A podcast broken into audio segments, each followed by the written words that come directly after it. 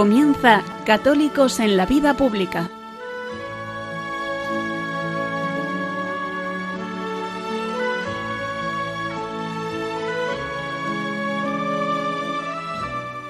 Un espacio dirigido en Radio María por Luis Zayas.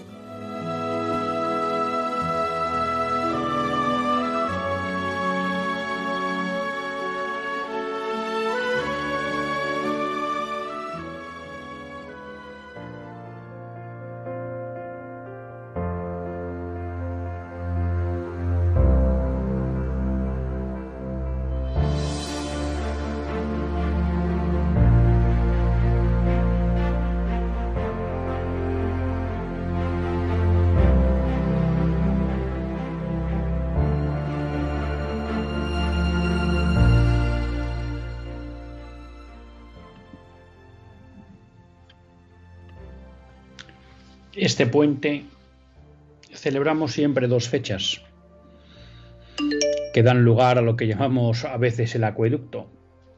La del 6 de diciembre de 1978, cuando se aprobó la Constitución, y el 8 de diciembre, que desde tiempos inmemoriales España celebra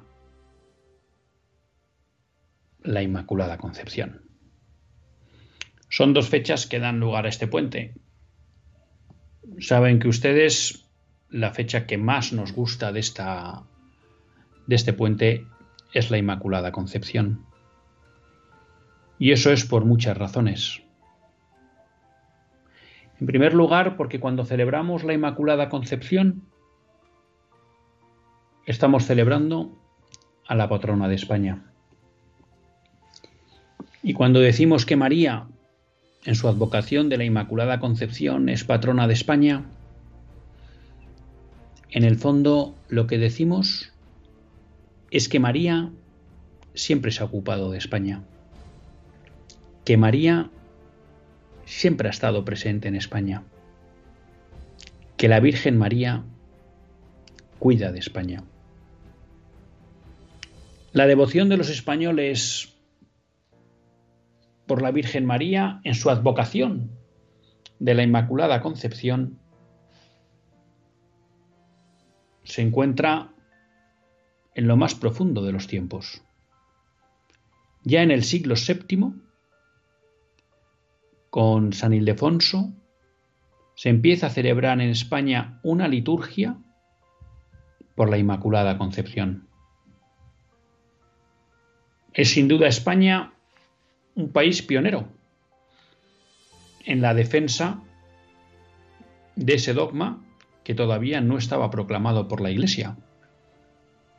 Fíjense que estamos hablando del siglo VII y no será hasta el siglo XIX, en 1854, cuando la Iglesia proclame el dogma de la Inmaculada Concepción.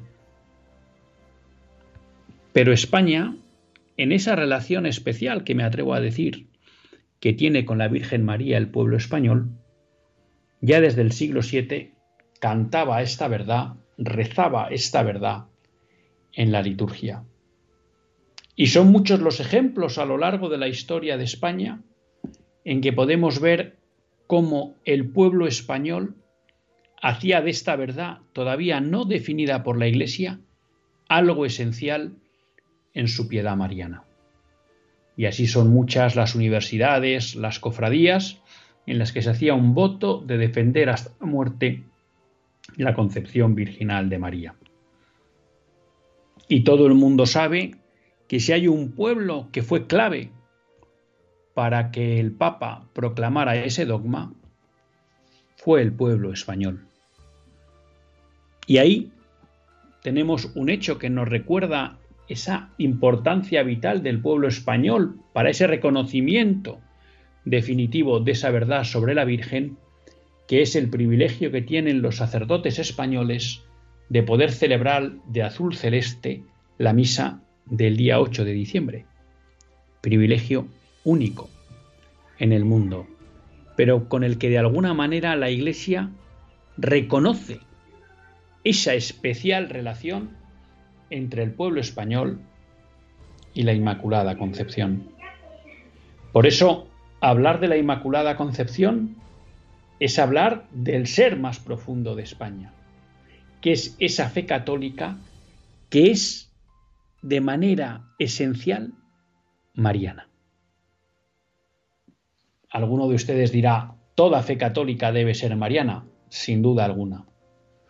Pero creo que si hay una característica que marca en profundidad lo que es la fe católica española, es el carácter mariano. Pero hablar de la Inmaculada, les decía también, no solo hablar de esa piedad del pueblo español hacia la Inmaculada Concepción, es hablar también de esa permanente presencia y cuidado de la Virgen María sobre los españoles.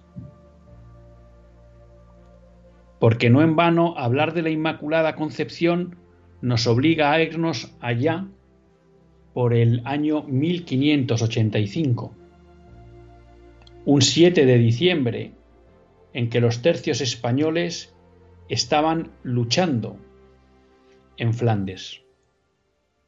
Y allí teníamos al viejo tercio de Zamora, a la orden del maestre de campo don Francisco de Bobadilla. Estaban luchando cerca de la plaza de Bommel. Y realmente la situación de los tercios españoles empezaba a ser insostenible. Tan es así que para darles la última puntilla, el conde de Jolac, al mando de los holandeses, decide derrumbar, derribar algunos diques para negar el campo en el que se encontraban los tercios españoles. Eso les obligó a los tercios españoles a retirarse a un pequeño montículo, el montículo de Empel, donde poder salvarse, salvaguardarse de las aguas que inundaban todo. Pero eso a su vez implicaba que los tercios estaban sitiados por el agua y en un espacio tan pequeño que les era difícil maniobrar. Ante esa situación desesperada, el comandante holandés les ofrece la rendición. Pero los tercios, haciendo honor a su bravura y queriendo defender su honor, dicen que de pacto, de entrega, ya hablarán después de la muerte. Y se preparan para la batalla, con gran desesperanza humana, porque cualquiera que viera la situación sabía que esos tercios tenían pocas posibilidades de salir adelante. Y se ponen a cavar las trincheras. Y en esas un zapador pega con una tabla. La desentierra y he aquí que lo que se encuentra es una tabla que recoge la imagen de la Inmaculada Concepción. Esto y es una interpretación mía, podría haber sido un hallazgo insignificante. Podría haber sido simplemente que, bueno, pues se ha encontrado una tablilla, la vamos a guardar, la vamos a poner. Pero los españoles, interpreto yo, fruto de esa profunda piedad mariana que tenían, entienden que encontrar esa talla es un signo es un signo de que la Virgen María está con ellos. Es un signo de que la Virgen María les puede sacar de ese atolladero. Y por tanto, organizan una oración, organizan una procesión y se preparan, esta vez ya sí, esperanzados para la lucha. Y aquí que se produce un hecho extraño, y es que arrecia un viento gélido que provoca que se hiele todos los alrededores de agua y el río Mosa que rodeaban a los tercios españoles.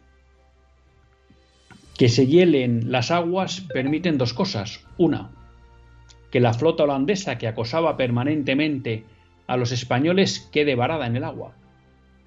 Dos, que los tercios españoles pueden movilizarse y pueden salir del montecillo y desplegarse sobre las aguas congeladas. lo que les permitirá coger por sorpresa a las tropas holandesas y derrotarlas. Esto le llevará a decir al conde Olac, Dios era español, pues había agrado tan gran milagro. No cabe duda de que podemos hablar de que se obró un milagro, pero para que ese milagro fuera posible, hizo falta unos hombres de piedad, unos hombres recios, unos hombres que confiaron en la Virgen y en su protección. Y la Virgen respondió. Celebrar hoy la fiesta de la Inmaculada y recordar el milagro de Empel es recordar que la Virgen está siempre pendiente de proteger al pueblo español. Es recordar que la Virgen protege a todos aquellos españoles que tengan confianza en ella. Es que todos los españoles podemos esperar si confiamos en nuestra Madre, la Virgen Inmaculada. Por eso celebrar la Inmaculada es un día de orgullo. Es un día para sentirse orgulloso de ser español. Porque ser español significa ser defensor de la Inmaculada Concepción. Porque ser español significa tener una protección especial de la Virgen María. Y creo que no hay dos medallas más honoríficas que cualquier persona en el mundo pueda llevar. Y la historia demuestra que los españoles somos merecedoras de ella. Ojalá con nuestra conducta en el día a día seamos o honremos este merecimiento. Comenzamos.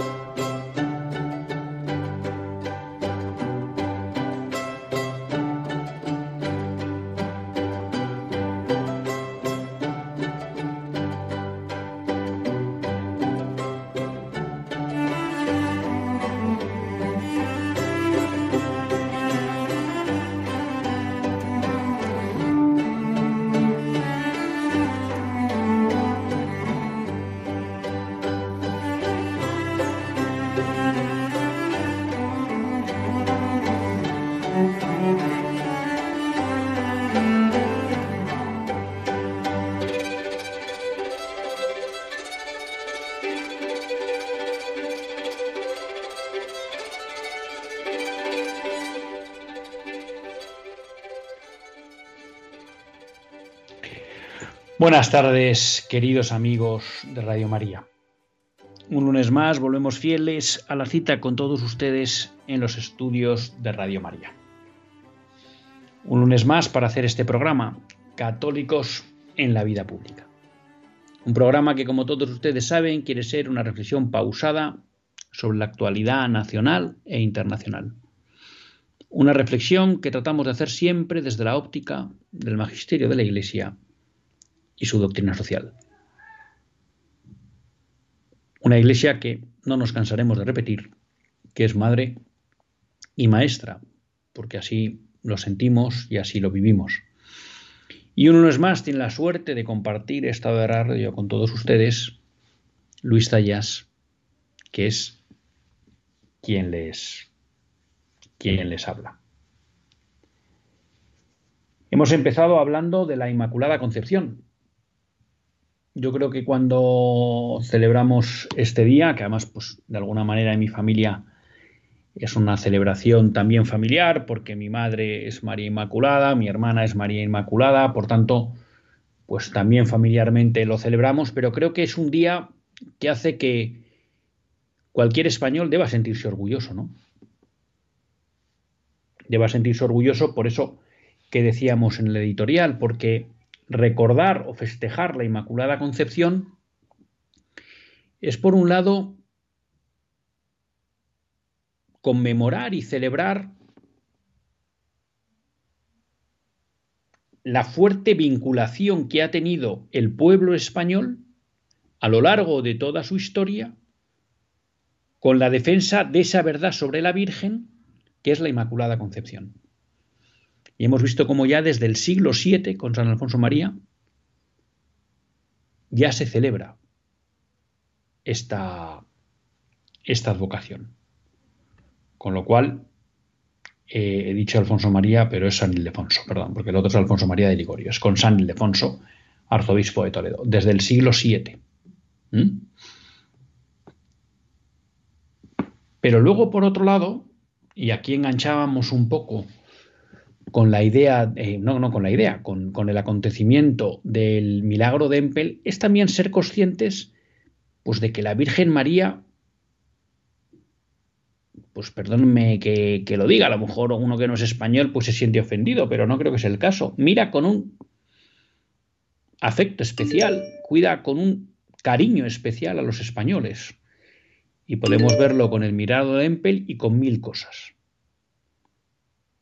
Y además, concretamente, pues con el milagro de Empel es bajo la advocación de la Inmaculada Concepción, porque luego también tenemos otra multitud de apariciones en el ámbito español, desde los inicios, con la Virgen bajo la advocación del Pilar, ¿no? que luego hemos tenido, luego lo que es la Virgen de Guadalupe, tanto en España como en los territorios españoles de, América. Bueno, ha habido una presencia muy cercana siempre y protectora de la Virgen hacia España. Y yo creo que eh, no es en balde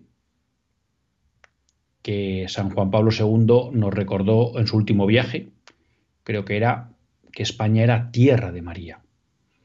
Y entonces cuando celebramos cualquier fiesta, pero especialmente la fiesta de la Inmaculada, ¿y por qué especialmente la fiesta de la, Inmaculada?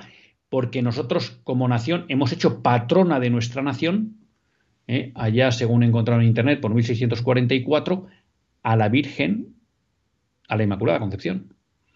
Luego además, desde el milagro de Empel fue patrona de los tercios, pasando luego a finales del siglo XIX a ser patrona de la, de la infantería y luego, bueno, pues también es patrona de otros cuerpos porque es patrona del cuerpo eclesiástico del ejército, del Estado Mayor, del cuerpo jurídico y de la farmacia militar. ¿Eh? O sea que tiene mucha vinculación también con nuestras Fuerzas Armadas, pero sobre todo es nuestra patrona. Y por tanto, bueno, pues es un día importante para, para celebrar. En ese sentido, pues también quería comentar con todos ustedes una experiencia personal, y es que en el colegio al que va mi hijo, Luis, bueno, pues la fiesta de la Inmaculada Concepción se celebra también con un izado, vamos a llamar, solemne de bandera, porque la bandera en el colegio se iza todos los meses, hay un acto de izado de la bandera, pues para fomentar, ¿no? la virtud del patriotismo, y por tanto el amor a la patria, pero el Día de la Inmaculada Concepción celebra con una izada más... Eh, estas son las cosas del directo, más solemne, en la que pues, han acudido varias personalidades militares, una banda, en este caso de, un regimiento, y por tanto, bueno, pues se, le ha dado, se ha reunido todo el colegio, y entre otras cosas, bueno, pues eh, nos ha hablado el capellán del colegio de la importancia ¿no? de la piedad, de la virtud del patriotismo, que el catecismo la encuadra dentro del cuarto mandamiento, en el amor a los padres. Nos ha hablado también de esa especie, de esa especial relación que ha tenido siempre la Virgen María con España. Nos han recordado el milagro de Empel. Bueno, pues ha sido un acto muy bonito. Y lo comento porque creo que es una buena cosa o sería una buena cosa que en muchos colegios se empiece a realizar actos parecidos.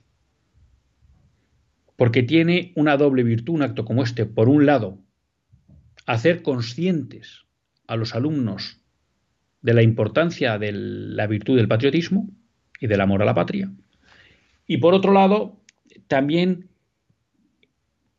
celebrándolo en fechas como es esta de la Inmaculada, pues también poner en conocimiento de los alumnos de una manera muy concreta esa especial relación que ha tenido la Virgen María con España. Así que, bueno, pues creo que es un día de gozo celebrar la Inmaculada Concepción. Les decía el otro día, en relación con algunas noticias que apuntaban en Europa y en España a determinadas acciones por parte de gobiernos para impedir la presencia pública de los símbolos religiosos, como Alsina, el conductor de las mañanas de Onda Cero, había hecho una broma, pues no sé si broma o un comentario en serio, eh, planteándose cómo seguía siendo fiesta la Inmaculada Concepción y cuándo íbamos a aplicar al calendario laboral la eh, aconfesionalidad del Estado. Bueno, pues yo creo que como católicos eh, y, simplemente como españoles, bueno, pues hay que reivindicar que es tal la importancia de la Inmaculada Concepción en la historia de España, se sea católico o no, que es un día para festejar y para celebrar y para celebrar también civilmente, ¿eh? para que las autoridades reconozcan esa importancia que ha tenido a lo largo de la historia la Inmaculada Concepción en España. Me imagino que muchos de ustedes pues ya sabrán que estamos en uno de los programas en torno, pues efectivamente, al puente de la Inmaculada. Siempre aprovechamos para hablar de la Inmaculada, siempre recordamos ese gran milagro que fue el milagro de Empel, porque también nos retrotrae a unas virtudes que creo que son esenciales del carácter español, y es esa confianza en la Virgen María, que tuvieron en ese caso los tercios españoles. Y también, bueno, pues solemos aprovechar para hablar de la otra eh, celebración que se hace en este puente de la Inmaculada, que es eh, la aprobación en 1978 de la Constitución. Y saben que siempre que tratamos esta cuestión, nos gusta recordar un hecho que nosotros consideramos capital para los católicos. Y es una pastoral que se promulgó en vísperas del referéndum sobre la Constitución de 1978 y que creo que delinea muy bien los criterios que debemos tener los católicos a la hora de enjuiciar la Constitución que finalmente fue aprobada. Cuando digo los católicos, saben ustedes que me refiero también a cualquier persona de sentido común, aunque no tenga fe. Porque como ustedes verán, la referencia o los elementos que va a apuntar esta pastoral no parten de argumentos de fe, parten de argumentos de razón. Y por tanto son criterios o valoraciones que cualquier persona, creyente o no, puede compartir. Hay que situar que esta pastoral, que tradicionalmente se conoce como la pastoral de don Marcelo, también fue firmada por otros ocho obispos. Don Segundo García de Burgos, don Pablo Barrachina de Orihuela Alicante, don Demetrio Mansilla de Ciudad Rodrigo, don José Guerra Campos de Cuenca, don Ángel Temiño de Orense, don Laureano Castán de Sigüenza, Guadalajara, don Luis Franco de Tenerife y don Francisco Peralta, que era obispo de Vitoria, pero ya estaba como administrador apostólico de Vitoria. ¿Mm? Eh, porque yo creo que ya estaba, bueno, si no recuerdo mal, ya estaba, ya había presentado la renuncia y yo creo que se había quedado como administrador apostólico. ¿Mm? Hay que señalar, bueno, mm, hay quien interpreta que la pastoral que planteó don Marcelo con estos ocho obispos era una pastoral contra la Constitución. Bueno, se puede entender así, se puede entender de otra manera. En este sentido, me parece muy interesante una entrevista que se publicó en Religión en Libertad con el que fue su secretario, don Santiago Calvo, durante muchísimos años. Porque eh, están ya pues para salir lo que son las memorias de don Marcelo. Yo no sé si han salido ya, pero, pero están ya para salir. Y bueno, y en relación con ello, pues le hacían una entrevista. Y en esa entrevista, pues se aborda la cuestión de esta pastoral. Bueno, y lo que nos explica él, no hay por qué estar de acuerdo, ¿eh? pero él dice, don Marcelo con este escrito no iba contra la Constitución, pero quiso que se aclarara lo que la conferencia episcopal había señalado y no había explicado cuáles eran las ambigüedades, omisiones y frases inexactas de la Constitución. Don Marcelo entendía que si esto no se hacía, muchos fieles se sentirían a, a votar que no, y Marcelo, don Marcelo no dijo que no a la Constitución, sino que había que aclarar esos aspectos para poder votar afirmativamente en conciencia. Yo creo que, que, la cuestión no es si don Marcelo inducía al voto que no o al voto que sí. ¿Mm? Yo creo que don Marcelo lo que establece claramente es que hay unas ambigüedades dentro de la Constitución que son graves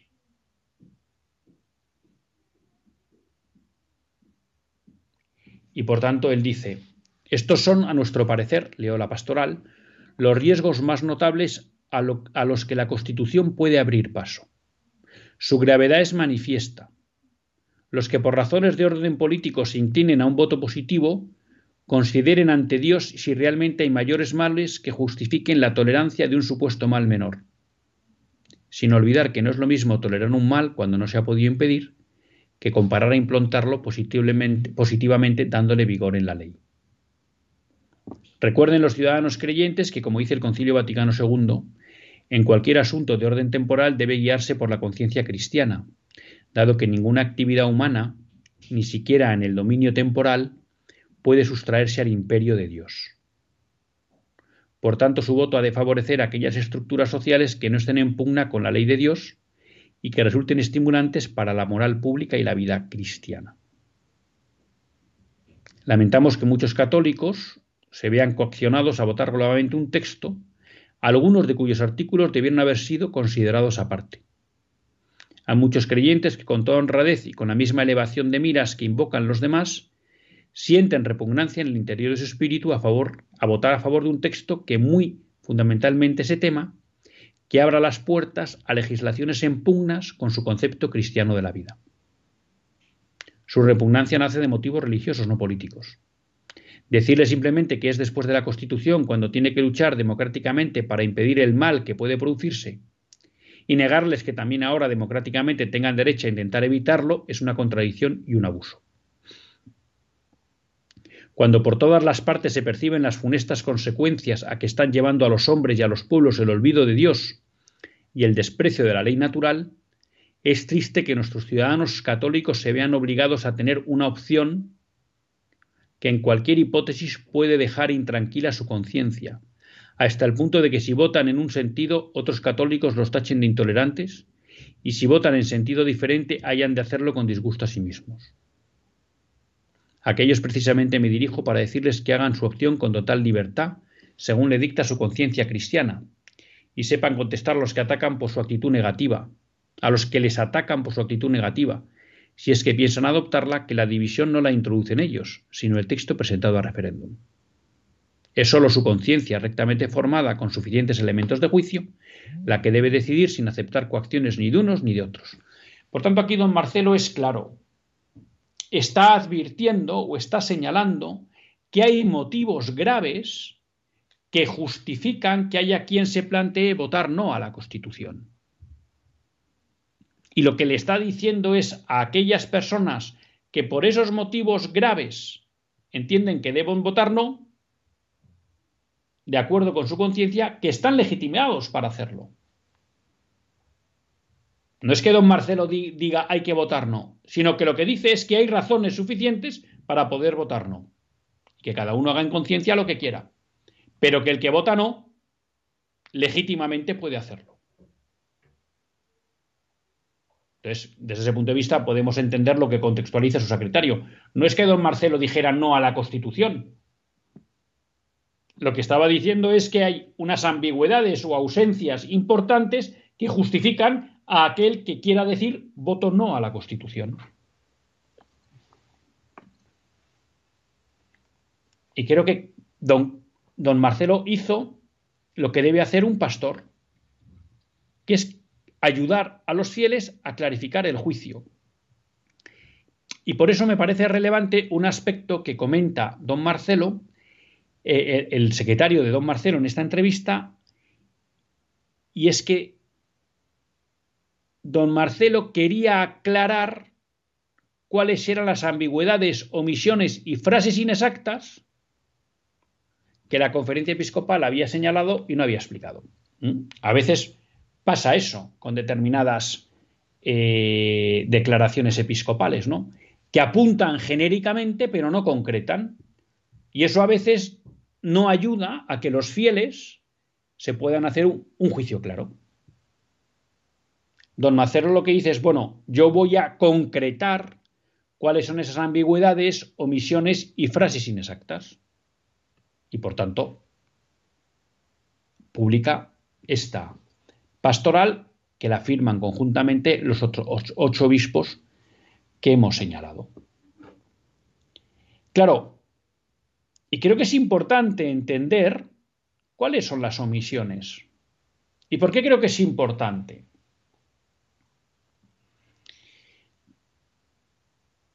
Porque el sistema del 78 que nace con la Constitución del 78, por un lado, tiende a endiosar la Constitución del 78, como si fuera una obra magna de la transición y que es intocable y que es intachable. Y lo que tenemos que saber los españoles es que esa constitución desde sus inicios tiene fallas y por tanto no cabe endiosarla. No cabe endiosar ninguna constitución, pero menos una que tiene fallas importantes. En segundo lugar, es bueno conocer esas fallas para entender dónde puede ser necesario modificar nuestra constitución para hacerla verdadera garante del bien común o para hacerla verdaderamente garante del bien común. Y en tercer lugar, para que si alguien plantea que hay que hacer una reforma, sepamos dónde hay que reformar y dónde no. Y tener claro que la Constitución tiene fallas no quiere decir que los católicos tengamos que plantear que tiene que haber una reforma o no. Bueno, eso ya son circunstancias políticas, contextos concretos sobre la posibilidad, no posibilidad. Hay quien puede pensar abrir ahora un melón de reforma constitucional nos puede llevar a una constitución peor. Si todo eso está muy bien, entonces habrá que ver si es el momento o no es el momento. Pero eso no quiere decir que no podamos tener un juicio crítico con la Constitución con el añadido de que hace 45 años, cuando don Marcelo publica esta pastoral el 28 de noviembre de 1978, alguien podría plantear que las debilidades que critica don Marcelo en la Constitución eran teóricas, pero que no tenían por qué llevarse a la práctica. Y nosotros, 45 años después, lo que podemos comprobar, vista la experiencia, es si esas fallas que detectó don Marcelo y los ocho obispos que firmaron con él se han llevado a la práctica y qué efectos han tenido. Tenemos ventaja sobre don Marcelo. Lo que pasa que la experiencia lo que nos demuestra, y ya me adelanto, es que don Marcelo fue profético y que don Marcelo tuvo razón. Y la pregunta que nos tenemos que hacer es si esas fallas han sido letales para la promoción del bien común y de la moralidad en nuestra querida España. Y no pasa nada por tener claro que nuestra Constitución tiene fallos. Al revés, es bueno porque sabemos dónde hay que retocar y dónde hay que mejorar. ¿Qué apunta don Marcelo? Don Marcelo apunta cinco cuestiones. La primera es que nuestra Constitución tiene una omisión real y no solo, y no solo nominal de toda referencia a Dios.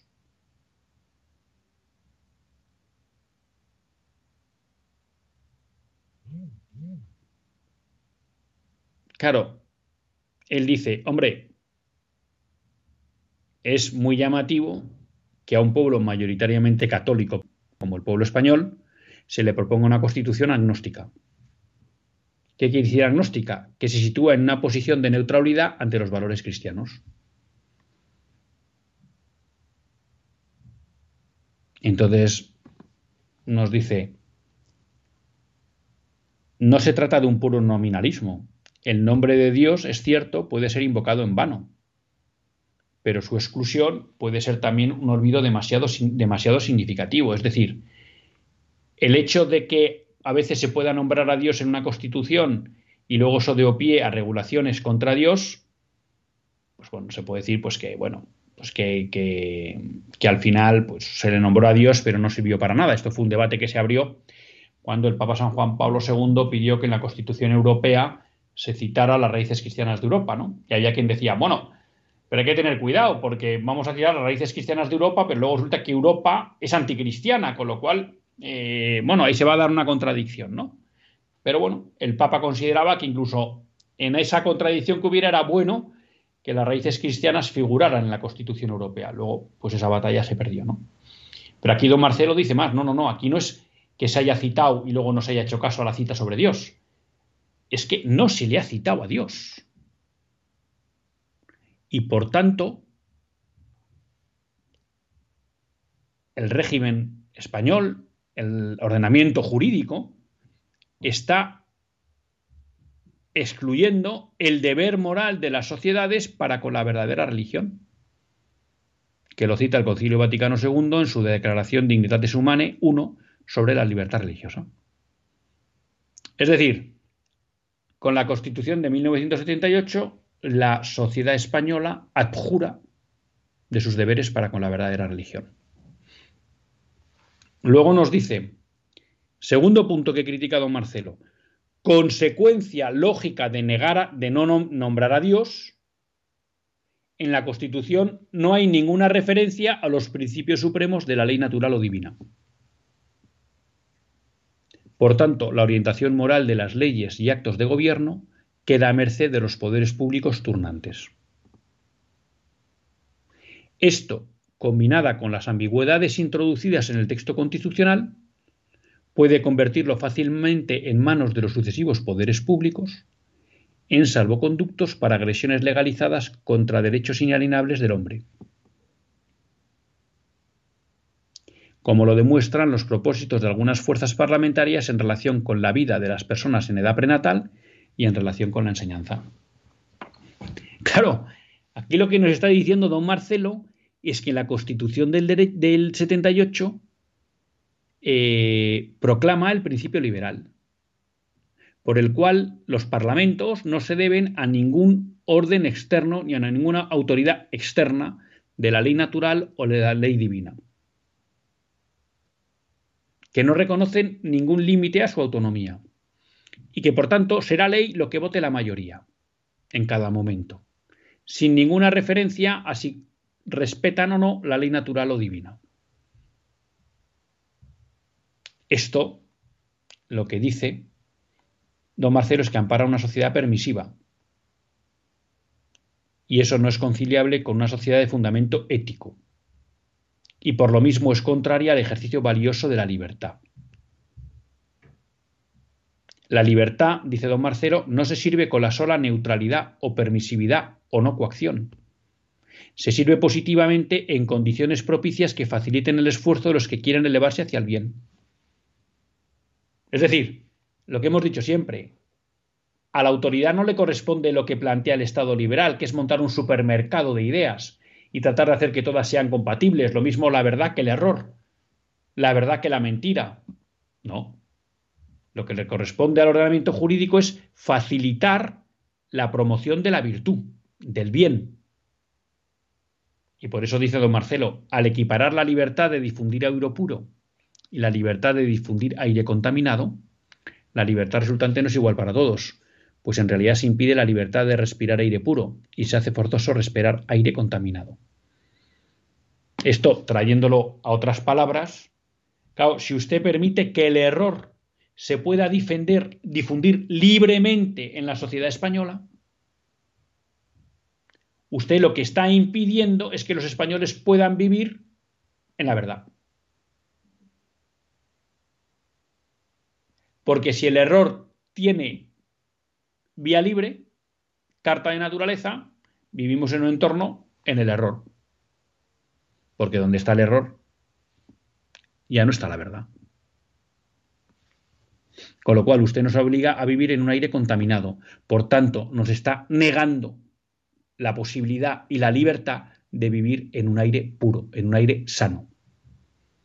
Y esto es muy importante. Aquí lo que está don Marcelo criticando es cómo nuestra Constitución eh, sacraliza el principio liberal de que la verdad y el error tienen los mismos derechos. Y de que la ley no tiene que someterse ni a la ley natural, la ley positiva no tiene que someterse ni a la ley natural ni a la ley divina. En el campo de la, de la, educación, la Constitución no garantiza suficientemente la libertad de enseñanza y la igualdad de oportunidades. Ya lo hemos visto, la experiencia nos dice cómo se ha ido atacando cada vez más la, libertad de enseñanza, impidiendo o haciendo que la, enseñanza privada sea una cosa para ricos, eh, entrando en la trampa del concierto que ha permitido que los gobiernos de turno controlen a la educación católica y por tanto que todos los colegios concertados deban dar aquellos idearios no propios, sino que establece el gobierno de turno autonómico porque quien paga manda. Hemos visto cómo se ha atacado a los colegios que tenían educación diferenciada. Hemos visto cómo a través de las leyes LGTBI se está imponiendo la ideología de género y el adoctrinamiento en mentiras, como la ideología de género, a nuestros alumnos. Hemos visto cómo se niega en muchos casos la patria potestad a los padres a la hora de elegir la educación que quieren para sus hijos. Con lo cual, aquella profecía de don Marcelo se ha hecho realidad hoy. Cuarto, la Constitución no tutela los valores morales de la familia. Se abre la puerta para que el matrimonio indisoluble por derecho divino y natural se vea atacado por la peste de una ley del divorcio. Aquí don Marcelo se quedó corto, pues tenemos divorcio express. El matrimonio es el mayor contrato basura del ordenamiento jurídico español. No existe mayor contrato basura que el matrimonio. No existe ningún contrato que usted pueda romper aceptando que el matrimonio sea un contrato, ¿eh? que es una alianza, que es muy distinto, pero bueno, hoy no toca eso. ¿Eh? Que usted no hay contrato que usted pueda romper simplemente porque hayan pasado tres meses y sin causa justificada. No existe en todo el ordenamiento jurídico español, salvo el matrimonio. Pero es que el matrimonio es cualquier cosa. Porque ya no es solo entre un hombre y una mujer. Y hay que decir, como recordaba Monseñor Munilla el otro día en una charla que le recomiendo a los empresarios alicantinos, el divorcio es la mayor lacra de nuestra sociedad. Porque la cantidad de efectos devastadores sobre los propios cónyuges divorciados, sobre los hijos de esos cónyuges, que provoca el divorcio son tremendas. A nivel de generación de pobreza, a nivel de dificultad para los estudios, a nivel de dificultad para integrarse normalmente en la vida, a nivel de delincuencia. Y habrá mucha gente que me diga, oiga, pues yo conozco a hijos de parejas divorciadas que han, que han ido para bien. Sí, pero que les cuenten el sufrimiento que han tenido, punto uno. Y dos, miren a cuántos no les ha ido bien. O los efectos perniciosos que han tenido en ellos el divorcio de sus padres. El divorcio no es más que una rienda suelta al egoísmo de padres y madres. pero ahí la tenemos. Y dice, en relación con el aborto, no se ha conseguido la claridad y seguridad necesarias. No se vota explícitamente este crimen abominable.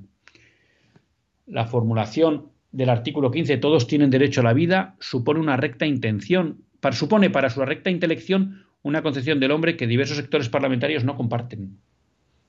¿Va a evitar esa fórmula una mayoría parlamentaria que quiera legalizar en su día el aborto? Pues no, no solo no la, ha impedido, sino que, como hemos comentado muchas veces en este programa, Peces Barba, en aquel momento parlamentario del PSOE en esas cortes constituyentes, ya les explicó a los de la derecha que, bueno, que todos, pues su interpretación dependería de quién era la mayoría. Si la mayoría estaba en contra del aborto, supondría que no al aborto, y si la mayoría estaba a favor del aborto, pues sería un sí al aborto. O sea, el puro positivismo jurídico que, ha implantado la modernidad. Y don Marcelo ya lo apuntó. Y hoy hemos visto cómo España es un paraíso del aborto. Que sí, que yo creo que el Tribunal Constitucional fue injusto en su sentencia, porque era clara la voluntad del constituyente. Pero con el tiempo y escuchando estas cosas, quizá los constituyentes lo que tenían que haber redactado es se prohíbe el aborto en España. Artículo 15. Todos tienen derecho a la vida. Se prohíbe el aborto en España. Y entonces no hubiera duda a la interpretación. La pregunta es por qué no se llegó a ese punto. Y se dejó algo ambiguo que luego ha permitido lo que ha permitido. Claro, aquí hay personas que dicen, bueno, la Constitución permite defender la vida. Estoy de acuerdo. Si hacemos una interpretación recta de lo que fue la voluntad del constituyente, podríamos decir que la Constitución impide el aborto. Pero la pregunta que nos tenemos que hacer es que aunque pueda servir para defender la vida, la realidad es que no la ha protegido. Y ese es un gran fallo de la Constitución. No vale decir con la Constitución en la mano podemos defender la vida. Lo que hay que decir es que con la Constitución en la mano tendría que haber sido imposible cualquier atentado a la vida humana, y no lo es. Entonces no vale. ¿eh? Otros dicen también, no, con la Constitución en la mano se podría defender la libertad de, de enseñanza. Sí, pero el drama es que con la Constitución en la mano también se puede atacar la libertad de enseñanza. Y el drama es que con la Constitución en la mano se ha podido atacar la vida. Entonces, por eso tenemos que decir que esta Constitución tiene grandes fallas. Porque esta Constitución no tendría que servir para atacar o proteger la libertad de enseñanza, sino que tendría que servir únicamente para proteger la libertad de enseñanza y servir únicamente para proteger la vida. Y en cambio sirve para proteger la vida y para atacarla. Por eso don Marcelo nos dice, aquí hay unas fallas importantes. Y por tanto es legítimo que aquellos que se plantean votar no lo hagan, porque hay elementos graves para cualquier católico, o repito, persona de sentido común. Porque la defensa de la vida, de la familia, de la libertad de enseñanza, de la ley natural, no es cuestión de fe. Es una cuestión de razón.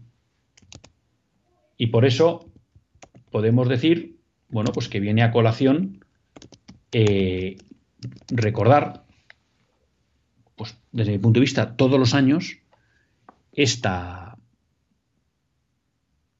esta pastoral de don Marcelo, porque creo que nos da el criterio adecuado para enjuiciar, nuestra constitución y no caer en determinados endiosamientos que se hacen hoy de textos legales. Hacemos un breve descanso y continuamos en Católicos en la vida pública.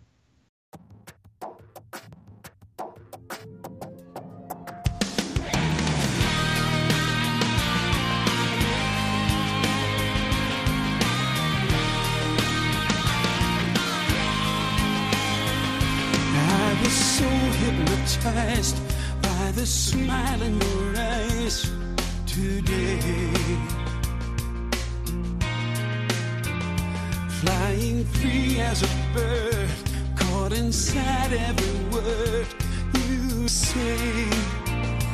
I won't ever want to see.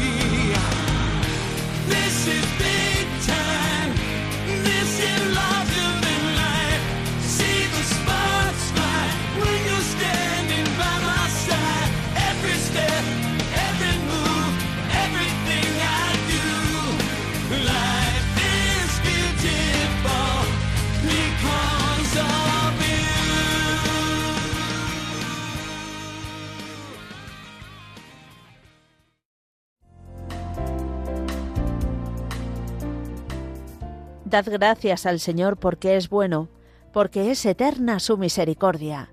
Rezamos en los salmos. Sí, Dios Padre es tan bueno y misericordioso que nos ha enviado a su Hijo hecho hombre para mostrarnos el camino de la felicidad que alcanza su plenitud en el cielo, compartiendo con nosotros una vida humana con sus momentos gozosos, luminosos y dolorosos hasta su gloriosa victoria en la resurrección. Una historia de amor que comenzó en su nacimiento y que Radio María lleva 25 años anunciando en España, con el apoyo de mucha gente buena que ha hecho posible esta radio que cambia vidas. Ayúdanos a seguir haciéndolo muchos años más con tu oración, compromiso voluntario, testimonio y donativos. Colabora. Puedes hacerlo sin moverte de casa, con una simple llamada al 91 822 8010, a través de Bizum o en nuestra página web www.radiomaria.es, en el apartado Donativos, donde verás los números de cuenta para realizar una transferencia bancaria. También puedes hacerlo con tarjeta o PayPal. Preparemos nuestros corazones para recibir a Jesús en Navidad. Radio María, la fuerza de la esperanza. Pues cuando son las uf, 9 menos 7 minutos, 8 menos 7 minutos en, la en las Islas Canarias, continuamos en Católicos en la Vida Pública. Y lo hacen en compañía de Luis Zayas. Y casi ya para, para finalizar, la verdad que hoy día es que es que me, me acelero porque he caído en la cuenta que no les he dicho el WhatsApp del directo. Eh, al final se me ha ido casi el programa y para dos minutos que nos quedan, pues no nos da tiempo para dar pie a las llamadas, pero sí para recordarles una cosa que yo creo que es importante, ¿no? Y es que estamos en la campaña de Adviento, como veíamos en la cuña después de este breve descanso. Y bueno, pues yo creo que es importante eh, la colaboración de todos, ¿no? Ya saben ustedes que siempre en Radio María se puede colaborar desde el voluntariado. Hay muchísima gente que hace voluntariado. Realmente sin ese voluntariado no se entendería lo que es hoy Radio María, la difusión que tiene y la posibilidad de, mantener muchas de las actividades que hace. La oración, ese arma omnipotente que tenemos los, los creyentes y luego, bueno, pues también los medios económicos.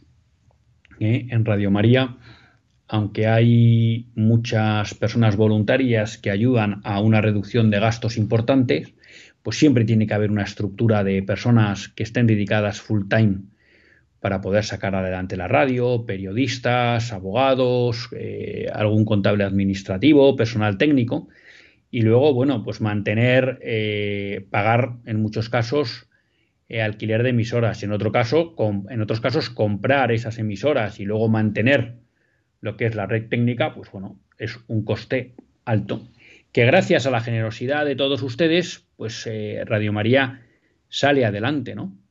Pero que, bueno, pues que es una lucha constante por mantener esa, esa viabilidad económica. Así que les agradecemos a todos pues los esfuerzos que puedan hacer bien en el ámbito de la oración, del voluntariado o de la aportación económica. Lo lamento de verdad porque, porque se me ha ido el tiempo, se me ha ido el tiempo, pero son ya las 9 menos 5 y, y no nos queda tiempo para más. Sí, para despedirnos hasta el próximo lunes si Dios quiere, darles las gracias por haber estado allí, que Dios les bendiga.